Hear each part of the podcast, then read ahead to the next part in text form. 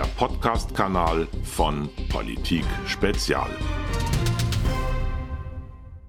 Herzlich willkommen, meine Damen und Herren. Ich begrüße heute ganz herzlich bei uns im Kanal Gerald Gross. Herzlich willkommen. Das freut mich auch sehr. Herzlichen Dank für die Einladung in kuriosen Zeiten über kuriose Internetwege. Genau so ist es. Ich stelle Sie kurz vor, obwohl ich weiß, dass Sie auch in Deutschland viele Fans haben. Entschuldigung, viele Fans haben und bekannt. Sie sind ja Politiker, Sie sind Berater, Sie sind Kolumnist, Sie sind in Österreich eine TV-Persönlichkeit, jedenfalls nach dem, was ich da mitverfolgen kann. Ich sehe auch Ihre Videos immer sehr gerne, sehr pointiert, Klartext, auch polemisch im positiven Sinne. Das kommt gut an und jetzt haben Sie auch ein neues Buch geschrieben. Sie gehören zu denen in Österreich, die Deutschland sehr genau beobachten. Deswegen würde mich mal interessieren, wie Sie diese Maßnahmen beurteilen, die wir gestern gehört haben. Sie, die Kanzlerin ist ja aufgetreten Großveranstaltungen bleiben bis Ende August geschlossen und verboten. Geschäfte bis 800 Quadratmeter dürfen ab Montag unter Auflagen wieder aufmachen. Autohäuser können wieder eröffnen. Der Gabor Steingart, der ehemalige Herausgeber des Handelsblatts, hat dazu geschrieben, freie Fahrt für unfreie Bürger. Wie sehen Sie das? Ich beschäftige mich sehr mit der deutschsprachigen Politik. Das impliziert natürlich Österreich, mein Heimatland, aber auch Deutschland und die Schweiz. Äh, denn das sind ja durchaus äh, mit, durch gemeinsame Sprache verbundene Länder, aber auch durch wirtschaftliche Kontaktfäden, wie zum Beispiel Österreich und Deutschland äh, aus der Tradition der letzten Jahrzehnte heraus pflegen. Da ist es für mich von großem Interesse, wie sich die deutsche Politik unter Angela Merkel entwickelt und wie sich auch die Politik unter dem Eindruck dieser weltweiten Corona-Krise, auch der Corona-Hysterie entwickelt. Ich habe schon vor vier Wochen glaube ich, recht deutlich auf den Punkt gebracht, äh, den einen Satz aus Angst äh, vor äh, dem kollektiven Corona-Tod begehen wir alle Selbstmord. Das sind die wirtschaftlichen Folgen vor allem, die Sie meinen. Das sind vor allem die wirtschaftlichen Folgen, aber auch die Folgen für unsere Demokratie und für unsere persönliche Freiheit. Wir leben im 21. Jahrhundert in Europa. Eines dieser Grundwerte entstammen aus der Aufklärung ist die Meinungsfreiheit, ist die Freiheit des einzelnen Bürgers als grundlegendes Menschenrecht. Wir sehen durch viele dieser Maßnahmen, über die man aus fachmedizinischer Sicht durchaus diskutieren kann. Und da gibt es ganz unterschiedliche Meinungen. Keine Meinung, auch nicht die der Politik der Frau Merkel, ist alternativlos, wie es uns immer vorgespiegelt wird. Ich sehe die Problematik, dass sehr viele dieser, dieser Maßnahmen, aus meiner Sicht teilweise hysterisierten Maßnahmen, überschießenden Maßnahmen, schwere Schäden einerseits für die bürgerlichen Freiheiten hinterlassen, andererseits für unsere Wirtschaft. Wir nehmen gerade in Kauf, dass wir nach 100 Jahren auf die höchste und dramatischste Wirtschaftskrise zusteuern, die die jüngere Menschheitsgeschichte erlebt hat und wahrscheinlich erleben wird. Wir bekommen allein in Österreich bis zu ein, eine Million Arbeitslose. Wir liegen derzeit bei 540.000 Arbeitslose. Diese Rate steigt exorbitant. Jeder fürchtet sich vor Monatsersten, wo die neuesten Zahlen bekannt gegeben wird. Wir haben 600.000 Menschen in der sogenannten Kurzarbeit, das heißt auch in prekären Beschäftigungsverhältnissen. Und der Schaden, der durch diese Löschmaßnahmen angerichtet wird, dieser wirtschaftliche Schaden, dieser nachhaltige Schaden, ist aus meiner Sicht höher als der Brand, also der Coronavirus selbst. Und ein Blick zum Beispiel jetzt in das europäische Land Schweden zeigt, das ja die letzten drei, vier Wochen in den Medien scharf kritisiert worden ist für die Liberalen, für die offenen Maßnahmen, zeigt aber, dass auch dort die sogenannte Infektionskurve abflacht. Das ist ein Land, mit 10,2, 10,3 Millionen Einwohnern, vielleicht nicht vergleichbar mit Deutschland, aber weit mehr Einwohner als Österreich, 11.000 Infizierte hat und vergleichsweise wenig, nämlich 1000 Tote zu verzeichnen hat, wovon auch man auch in dem Punkt der Sterberaten sagen muss, dass hier auch wieder Äpfel mit Birnen verglichen wird wie in ganz Europa. Es werden uns ja nicht die Todeszahlen durch Corona verursacht bekannt gegeben, sondern ganz global alle Todesfälle mit Corona. Also wir steuern auf eine, um zum, zum Beginn zu kommen, wir steuern auf eine massive Wirtschaftskrise zu, wir steuern auf eine de facto Enteignung des freien Unternehmertums zu. Wir sehen das durch diese Maßnahmen und diese Maßnahmen sind aus meiner Sicht sachlich nicht mehr erklärbar und man geht auch einen ganz brandgefährlich falschen Weg. Denn die sozialen Unruhen, die durch solche wirtschaftlich leidenhaften Maßnahmen äh, in, der, in, in Form der Rettung dann verursacht werden, die sind tatsächlich brandgefährlich und da genügt ein Funke und wir haben ein ganz ein gewaltiges Problem inmitten Europas angesichts der Gefahren und schweren, schweren Folgen, die Sie da jetzt geschildert haben, ist es ja absolut erstaunlich, wie leicht, wie still eigentlich das hingenommen wird, diese Corona-Maßnahmen. Sie haben das neulich ja auch mal in einem Video thematisiert und haben das sinngemäß gesagt, wie ganze Völker zu unkritischen Lemmingen mutieren. Wie kann man sich das dann erklären, dass das so still und äh, ohne jeden Widerstand hingenommen wird, was da passiert? Ja, das nennt sich dann Massenpsychologie, würde ich sagen. Ja. Quasi der verängstigte Bürger, der wie das Kaninchen vor den TV-Geräten sitzt und die drohende Schlange des Coronavirus sich gegenüber konfrontiert sieht. Das passiert gerade. Ich, ich nehme zur Kenntnis, dass seit vier, fünf Wochen aus der Angst vor der Sterblichkeit, einer Sterblichkeit resultierend aus einer von vielen Virenerkrankungen, die die Menschheitsgeschichte erlebt hat, wir ohne mit der Wimper zu zucken bürgerliche Freiheiten aufgeben, ohne mit der Wimper zu zucken, nicht mehr hinterfragen, ohne mit der Wimper zu zucken, nicht mehr kritisch sind und quasi gleichsam gotthörig der politischen Führung Aufmerksamkeit schenken und unkritisch, nicht hinterfragend alles glauben, was uns mundfertig von öffentlich-rechtlichen Medien serviert wird. Das ist für mich eine sehr schwierige Situation. Denn ich habe immer geglaubt, dass dieses Europa, dass dieses Deutschland, dass dieses Österreich auf der bürgerlichen Freiheit kritischer Bürger aufbaut. Was ich derzeit sehe, ist tatsächlich das, was ich vor zwei, drei Wochen in einem Video zum Ausdruck gebracht habe. Lemminge, die nach dem Motto Hände falten, Goschen halten, alles über sich ergehen lassen, alles hinnehmen, ohne Widerspruch zu leisten, ohne zu widerfragen, ohne den logischen Hausverstand äh, einzuschalten. Wir leben in der wirtschaftlichen, in der wissenschaftlichen Fachwelt in der medizinischen Fachwelt die letzten drei, vier Wochen immer wieder kontroversielle Stimmen, die dann so als sogenannte Corona-Leugner sofort in ein Eck gedrängt werden, als Aluhutträger und Verschwörungstheoretiker, hoch angesehene Universitätsprofessoren, Virologen, Mediziner. Auf die hat man offenbar seitens der einzelnen Regierungen nicht gehört. Man hat die eine Meinung, die einem gut ins Konzept gepasst hat, als alternativlos dargestellt. Jede Kritik an dieser Linie wird sofort als Hoch- und als Staatsverrat abgetan, weil das Totschlagsargument, Sie wollen ja kein Leben retten, Sie wollen ja kein Leben retten, wenn Sie es hinterfragen, natürlich viel wirksamer ist als jedes andere Totschlagsargument unliebsamer Kritiker mhm. die letzten Jahre und Jahrzehnte. Das Leben ist ja das Wichtigste, was der Mensch hat im Übrigen. Äh, das ist, äh, das ist das ureigene Bedürfnis, das Grundbedürfnis, das Oberste, sein eigenes Leben zu retten. Und mit diesem Argument jeden Kritiker dieser Maßnahmen sofort indirekt als Mörder zu titulieren, der, der die Maßnahmen in Frage stellt und damit Leben kritisiert, das ist eine Neutralisierung auch Andersdenkender, die ich in meinen politischen Jahren der letzten 20, 25 Jahre, der letzten 43 Jahre, seitdem ich auf dieser Welt bin, noch nie erlebt habe. Aber so einfach geht es. Das mhm. nennt sich dann Massenpsychologie. Und diese Massenpsychologie wurde schon in den letzten Jahrzehnten und Jahrhunderten immer von Politikern in Anspruch genommen, wenn es darum gegangen ist, ureigene politische Ziele zu verfolgen. Mhm. Trotz dieses Regierungs- und Staatsversagens, das Sie da schildern, äh, habe ich den Eindruck in den letzten zwei, drei Wochen, dass bei uns die Medien mehr und mehr eine fünfte Amtszeit von Frau Merkel ins Spiel bringen. Ich kenne allerdings niemanden, ich treffe niemanden, der sich darüber freuen würde. Was würden Sie von einem Kanzlertausch halten? Sie kriegen mal Frau Merkel eine Zeit lang, wir nehmen Herrn Kurz. Das schlagen unsere Hörer öfter vor. Ja, das ist eine sehr gute Idee, aber der Tausch mit dem Bettlerstecken tauschen ist erstens äh, kein gewinnträchtiges Spiel. Zweitens, ob ich jetzt zwischen Pest oder Cholera äh, wechseln kann. Das bringt mir auch keine Zukunftsvisionen, die für mich das Leben einigermaßen erträglich machen. Auch alles das, was in Deutschland unter anderem von der Bildzeitung etc. als so glorreich in Österreich dargestellt wird, vom heiligen Sebastian, dem großen Märtyrer Österreichs, auch kurz genannt, äh, das spielt sich ja in der Wahrheit der letzten drei, vier Wochen auch nicht ab. Ich erinnere noch einmal.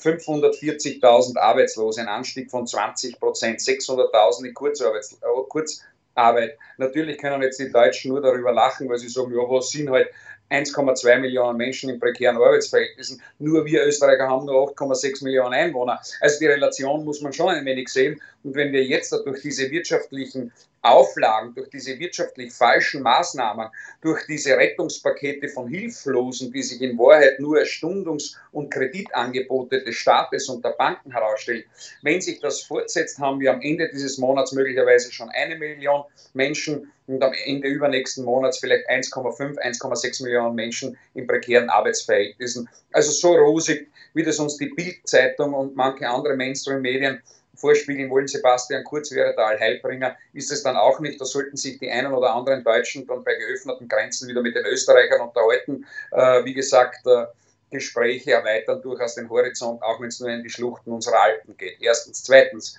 wenn äh, Angela Merkel tatsächlich durch die Corona-Krise auf eine fünfte Amtszeit hinsteuert, ja, dann werde auch ich meine Meinung ändern, weil dann bin ich der Meinung, dass Corona wahrscheinlich der tödlichste Virus der Welt ist. Wenn gerade der Coronavirus dafür Sorge trägt, dass Angela Merkel, lame duck der letzten Jahre, die, die mit 2008 der sogenannten Wirtschafts- und Eurokrise in Wahrheit nicht Griechenland oder dem Euro geholfen hat, nur, sondern nur Bankspekulanten und Bankdirektoren. Wenn diese Angela Merkel, die 2015 mit Wir schaffen das, den gesamten zentraleuropäischen Raum in ein nachhaltiges Chaos getrieben hat, das sich heute in Deutschland und in Österreich unter dem sogenannten Einzelfall subsumiert, wenn diese Angela Merkel, die selbst von äh, EU-kritischen Bewegungen in Großbritannien als wahrer Grund für den Brexit hergenommen wird, wenn diese Angela Merkel, die Spalterin in Europa, tatsächlich, tatsächlich in die fünfte Amtszeit rutscht, dann sage ich, dann sollten wir die Ausgangssperren auf die nächsten 200 Jahre verlängern, weil dann können wir den Saftladen überhaupt zudrehen, weil dann wird sich Europa nicht mehr entwickeln. Wenn Sie, sehr geehrter Herr Gärtner, von äh, einem Kanzlerwechsel sprechen, dann würde ich den Deutschland durchaus empfehlen. Das tut auch gut, nach 15 Jahren vielleicht einmal den einen oder anderen eingefahrenen und festgefahrenen Weg zu verändern. Denn was sich in Deutschland abspielt, ist ja, dass die bürgerlichen Parteien ähm, in der Mitte in Wahrheit zerbröselt sind und durchaus äh, Parteien recht, rechts und, und, links der Mitte gestärkt worden sind. Das kann ja auch nicht im Sinne des Erfinders sein. Äh, da gibt es durchaus äh, Kandidatinnen und Kandidaten auch im, auch im Kreis der bürgerlichen Partei, wenn ich an Friedrich Merz denke, dem ich durchaus mehr zutrauen würde als Angela Merkel. Mhm. Sie haben jetzt einiges über die Mainstream-Medien gesagt, zweimal die Bild-Zeitung erwähnt. Ich erinnere mich, kürzlich haben Sie mal die Kronenzeitung mit Klopapier verglichen. Wie sehen Sie denn bei uns die Rolle der Medien in dieser Krise, in der aktuellen? In Schockstarre verfallen. Die Medien waren die letzten Jahre und Jahrzehnte immer zu ihrem eigenen Schutz so stolz darauf, die vierte Kraft im jeweiligen Staate zu sein. Die investigative Kraft, die aufdeckende, die kritische. Und was sehe ich in der Medienlandschaft der letzten vier Wochen? Reine Verlautbarungsorgane. Da kann ich ein Firmenbuch in Zukunft auch lesen oder ein Telefonbuch, weil da steht wahrscheinlich mehr Realität drinnen als in der einen oder anderen Zeitung, die wir die letzten Wochen serviert bekommen. In untertäniger Hofberichterstattung üben sie sich vor Merkel kurz und schreiben das ab, was ihnen serviert wird, anstatt hinter die Kulissen zu blicken, wie es eigentlich für Journalisten gut anstehen würde.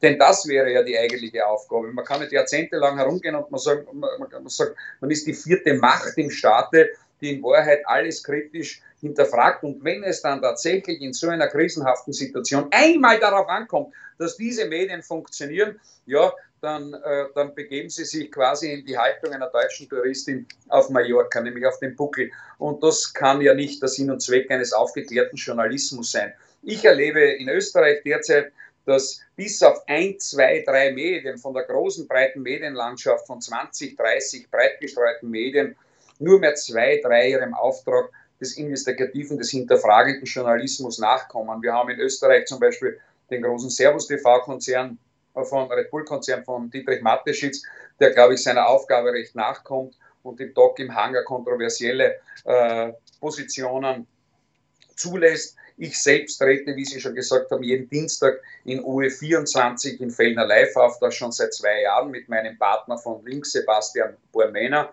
Und auch hier zeigt sich, das wäre im öffentlich-rechtlichen Medium, selbst in der Bildzeitung nicht mehr möglich, äh, quasi kontroversielle manchmal auch, und Sie haben recht, populistisch dargebrachte Argumente, aber zumindest den Grunddiskurs in einer in einer politischen Demokratie befruchtenden Diskurs zuzulassen, das finde ich sehr schade und die Medien äh, demaskieren sich und diskreditieren sich in dieser Situation selbst. Hm. Wir sollten auch ein paar Worte über die EU verlieren. Die haben Sie kürzlich mal als das erste große Opfer der Corona-Krise bezeichnet. Was haben Sie damit gemeint? In erster Linie bin ich Steirer, in zweiter Linie bin ich selbstverständlich Österreicher und in dritter Linie nehme ich zur Kenntnis, dass dieses Österreich auf einem europäischen Kontinent in einer großen Familie von einzelnen Nationen steht, die sich friedlich und freundschaftlich äh, gegenüberstehen. Das erlebten wir auf unserem Kontinent nicht immer. Ja, ich brauche ja nicht den Ersten oder Zweiten Weltkrieg zu bemühen, um die Schrecken, die diese Grausamkeiten auf den ganzen Kontinent, auf die ganze Welt hinterlassen haben. Und sehr intelligente Menschen, weltkriegsgeschundene Menschen, wie ich sagen möchte, wie zum Beispiel Robert Schumann, Charles de Gaulle, Winston Churchill oder der erste große Bundeskanzler Deutschlands der Neuzeit, Konrad Adenauer, haben damals geistesgegenwärtig gesagt, Friede durch wirtschaftliche Zusammenarbeit, Friede durch wirtschaftliche Zusammenarbeit zwischen Frankreich und Deutschland auf diesem Kontinent. Und die Konzeption wirtschaftliche Zusammenarbeit und daraus resultierend der Friede betraf immer die ganz großen Fragen der europäischen Gesellschaft. Die ganz großen wichtigen Elemente, wo quasi äh, die Europäische Union, die Europäische Gemeinschaft den Steuerungsfaktor des Mentoring abbilden könnte, um große Probleme in Wahrheit in irgendeiner Form zu bewältigen. Das, was wir die letzten 10, 15 Jahre sehen, und so recht eindrucksvoll, und jeder europäische Bürger an seinem eigenen Leib spürt, ist, dass die Europäische Union in den kleinen Bereichen des täglichen Lebens einen unheimlichen Ehrgeiz entwickelt, zu bevormunden und zu regulieren, aber exakt bei den großen Bereichen, bei den großen Sorgen, bei den großen Ängsten eindrucksvoll versagt. Ich möchte nicht noch einmal in die Geschichte zurückgehen, aber in die jüngere sei es mir durchaus gestattet. Die wir schaffen das Krise bis heute unerledigt. Äh, wenn jetzt nicht äh, der Corona äh, die Corona-Krise die Schlagzeilen beherrschen würde, würden wir dieser Tage noch immer über die Erpressung Erdogans gegenüber Europa diskutieren. Das haben nur die meisten schon wieder vergessen. Die läuft ja im Hintergrund weiter, ne? Wie bitte? Die läuft ja im Hintergrund weiter, diese Erpressung. Die läuft im Hintergrund weiter, nur wir lesen nicht mehr davon und es interessiert uns offenbar nicht mehr. Also die wir schaffen, das Krise, die sich bis zu die Erpressung des Bosporus-Diktators bis in die Gegenwart weiterzieht. Ja? die gesellschaftlichen, die religiösen, die sozialen Spannungen, die Sie in Deutschland, die wir in Österreich erleben, den Anstieg von neuen Formen der Kriminalität, die wir in einer friedlichen, säkularen Gesellschaft eigentlich nicht haben wollten. Alle diese Fragen, Fragen der Europäischen Union, ungeklärt. Auch die sogenannte Mittelmeerfrage, wo sich sehr viele ehrenamtliche deutsche Idealisten, gut MenschInnen, wie ich zu sagen pflege, auf den Schiffen im Mittelmeer besonders hervortun, auch diese Frage ungeklärt. Die Europäische Union vers versagte auch 2008 bei der Euro- und Wirtschaftskrise. Denn wir sehen, wie fragil unsere Realwirtschaft noch immer ist, eine an die Grenzen der Belastbarkeit optimierte Realwirtschaft, weil man 2008 in Wahrheit nur den Banken und den Fonds geholfen hat, aber doch nicht unseren Klein- und Mittelbetrieb. Mhm. Die gesamtwirtschaftliche Situation. Wir haben durch die Steuerpolitik einzelner europäischer Staaten es zugelassen, dass lebenswichtige Produktionslinien unserer Infrastruktur, beispielsweise im Pharmabereich, alle trapp, trapp, trapp nach Asien gewandert sind. Das die letzten 10, 20 Jahre. Und heute stehen wir da wie der begossene Pudel und müssen Grippemasken in Asien um Milliarden von Euro einkaufen, weil wir selbst die wichtigen Betriebe allesamt verjagt haben durch eine Steuerpolitik, die die Europäische Union noch vollzogen hat mit, äh, mit, mit, mit, mit ihren Kriterien und in Wahrheit die Steuerschraube wie eine Daumenschraube in jedem Land nur in die Höhe getrieben hat. Heute haben wir einen Kontinent, der in Wahrheit ein wenig von Asien abhängig ist und ein wenig von den Vereinigten Staaten abhängig ist, aber doch nicht einmal mehr im Lebensmittelbereich eine Autarkie hat. Also wenn das der große Stolz der Europäischen Union ist, dann sage ich gute Nacht. Dritter Punkt, äh, der, sehr, äh, der aus meiner Sicht auch sehr wesentlich ist, ist jetzt der, die, der Blick auf die Europäische Union die letzten vier Wochen, wo uns am Höhepunkt der sogenannten Krise Ursula von der Leyen Laien, Leiden, Nomen ist Omen, uns Händewaschkurse und der Absingen der Europahymne den europäischen Bürgern serviert, anstatt dass sie im Vorfeld einmal den Italienern geholfen hat, im Wissen, dass die gesundheitliche Infrastruktur gerade in der Lombardei, die zwar wirtschaftlich stark ist, aber ihr Geld in den Süden, noch in den Süden Italiens abliefert, in Wahrheit schwach ist. Da hätte die Europäische Union vor vier, fünf Wochen schon helfen können. Es ist doch eine Schande, dass an den Regionalflughäfen in der Lombardei oder in Mailand mittlerweile russische Flugzeuge landen müssen und Hilfslieferungen bringen, weil es die Europäische Union nicht zusammenbringt. Oder wichtige medizinische Güter an der deutschen Grenze zu Österreich über Wochen gestoppt werden, weil plötzlich der freie Warenverkehr gestoppt worden ist und die Europäische Union mehr untätig diesem Treiben zusieht. Das ist doch ein Generalversagen in dieser Situation. Und wenn jetzt die Europäische Union noch eines drauflegen will, dann sicherlich mit dieser leidigen Diskussion, die Europa wie einen Kropf braucht, mit den sogenannten Eat the Rich-Debatten, mit den Vermögensteuern, mit den Erbschaftssteuern, die in Wahrheit nicht die Großen zahlen werden, sondern wieder der Klein- und Mittelstand und jene Industriezweige, die trotz dieser Steuerpolitik noch bei uns geblieben sind, aber sich dieser Tage sicherlich überlegen werden, ob sie nicht auch ins weite Ausland abwandern werden. Da drängt sich natürlich die Gretchenfrage auf. Brauchen wir eine bessere Europäische Union oder brauchen wir besser gar keine mehr? Wir brauchen eine Europäische Union, die sich über die wirtschaftliche Zusammenarbeit definiert, so wie es von den Gründervätern vorgesehen wurde. Wir erleben gerade, dass sich eine Europäische Union die letzten Jahre und Jahrzehnte aufgeschwungen hat, ein Superstaat zu werden. Die Vereinigten Staaten von Europa sich quasi über die Nationalstaaten, über deren Kompetenz, über deren Richtlinien, über deren Regierungen überzustülpen. Und wir sehen jetzt in der Krise, die Nationalstaaten haben wieder das Heft in die, in, die, in die, Hand genommen, das Heft des Handels in die Hand genommen.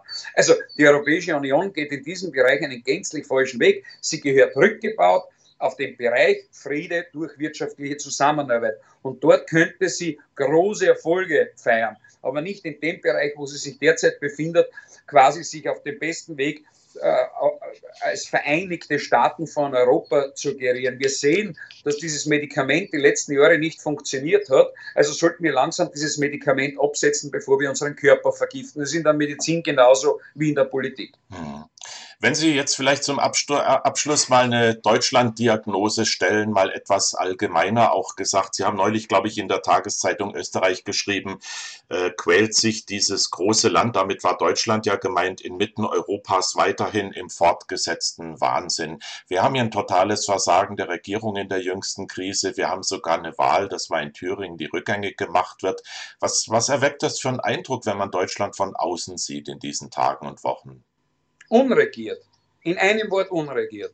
Deutschland hat eine politische Führung, die in Wahrheit sich selbst ad absurdum geführt hat. Angela Merkel ist in Wahrheit seit zwei, drei Jahren eine Rücktrittskandidatin. Sie selbst hat ihre Nachfolge in Wahrheit vorgeschlagen, ist vom Parteivorsitz der CDU zurückgetreten, hat nun mit Annegret Kramp-Karrenbauer äh, die, den einsamen Weltrekord geschafft, die eigene Nachfolgerin auch noch zu überleben und auszusitzen.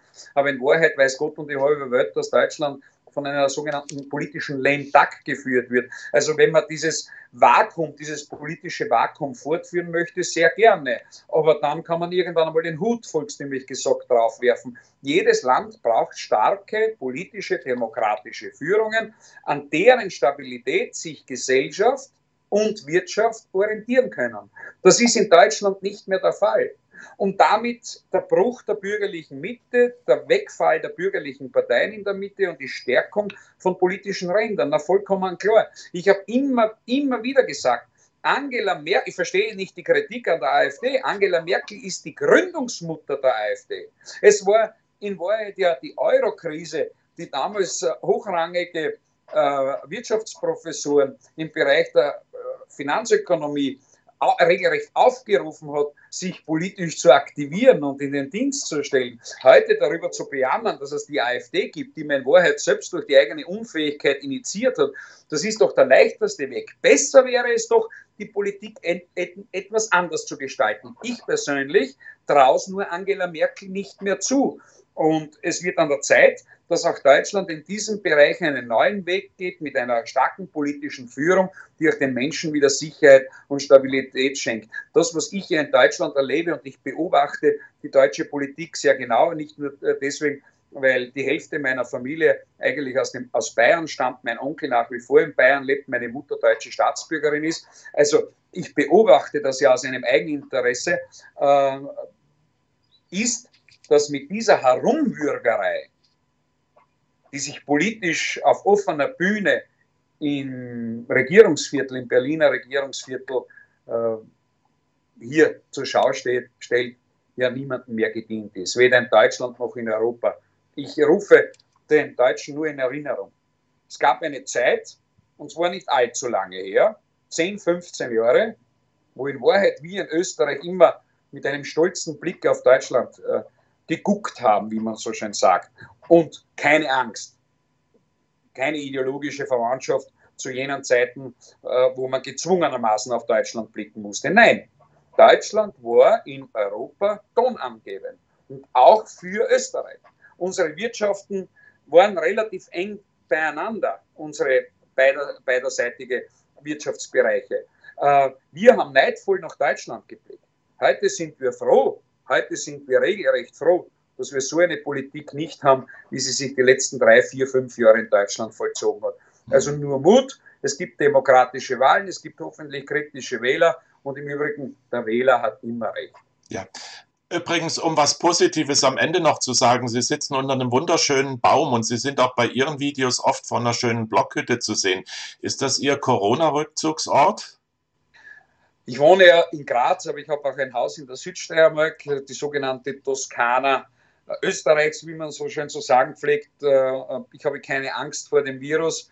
Äh, ganz im Gegenteil, ich gehe meiner Arbeit auch in Graz derzeit nach, aber nur zwei, drei Tage in der Woche. Ich empfinde es am Land ungleich angenehmer als in der Stadt, in der Trostlosigkeit der Stadt, wo mittlerweile sich die Blockwartmethode durchsetzt. Wenn man quasi auf den Bauernmarkt geht, wird man schon schief angesehen, wie man denn nur ein Streik, ein Quarantänebrecher sein kann, obwohl es erlaubt ist. Am Land gibt es viel mehr Bewegungsfreiheit. Und nicht zuletzt die Corona-Krise wird zumindest, wird zumindest ähm, ein, einen Ausfluss haben, einen gedanklichen Ausfluss, wie man seine Lebensqualität verbessert.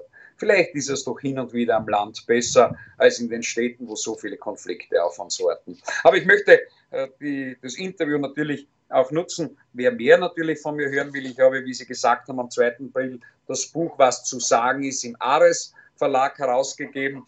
Äh, es ist mittlerweile im gesamten deutschsprachigen Raum erhältlich und ich würde mich freuen, wenn es auch von Ihren Hörerinnen und Hörern und Sehern gelesen wird. Wir werden es im Video auch im Verlauf einblenden. Sagen Sie ruhig noch ein, zwei Sätze dazu, worum es Ihnen mit dem Buch geht. Was ist zu sagen, ist der Titel. Was zu sagen ist, ist ein sehr kritisches Buch, eine zeitkritische Betrachtung zu allgemeinen politischen Themen der heutigen Zeit. Ähm, ich habe mich mit Merkel, mit der Islamisierung, mit den Menschenrechten, mit der Europäischen Union, mit der Klimabewegung kritisch auseinandergesetzt. Ich glaube, es sind 200 Seiten voll Spannung, voll Kritik, voll Sarkasmus, hin und wieder auch Zynismus und Humor. Das braucht die Menschheit auch in diesen Tagen. In diesem Sinne danke ich für das freundliche Interview. Ja, Gerald Gross, wie er leibt und lebt. Ich danke Ihnen ganz herzlich. Viele Grüße, alles Gute und alles bis bald. Gute nach Deutschland. Bleiben Sie gesund. Sie auch, danke. Danke. Auf Wiederschauen. Ein Podcast von Politik Spezial.